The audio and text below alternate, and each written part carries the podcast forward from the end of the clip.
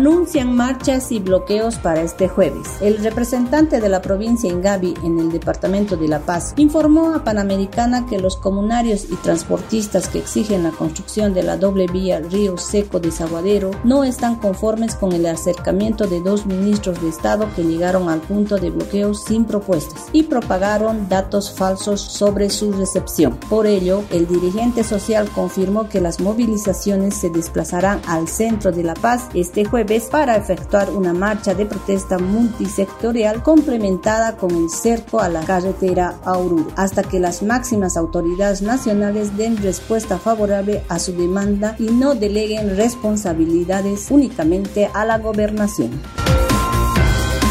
Banda Popo se presentó en la Expo Dubai 2022. La banda internacional Popo de Oruro empezó su participación en la Exposición Universal Dubai, que se realiza en la ciudad de los Emiratos Árabes Unidos. Esta es la exposición más grande del mundo en la que están participando 192 países y Bolivia tiene un pabellón de 400 metros en la que se muestran las riquezas culturales y los productos del país.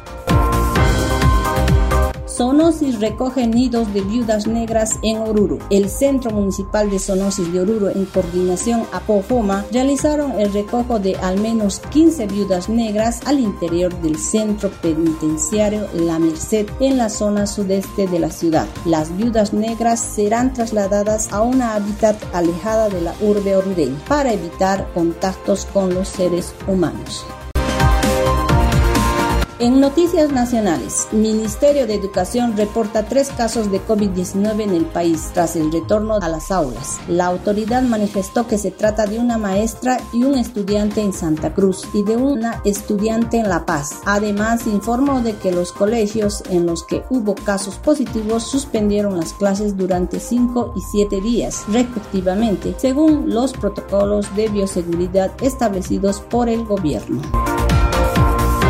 Tres postulantes a defensor del pueblo a 10 días de cumplirse plazo. La Comisión Mixta de Constitución de la Asamblea Legislativa Plurinacional inscribió ayer al tercer aspirante al cargo de defensor del pueblo y descartó cualquier ampliación del plazo que vence este primero de abril, es decir, dentro de 10 días.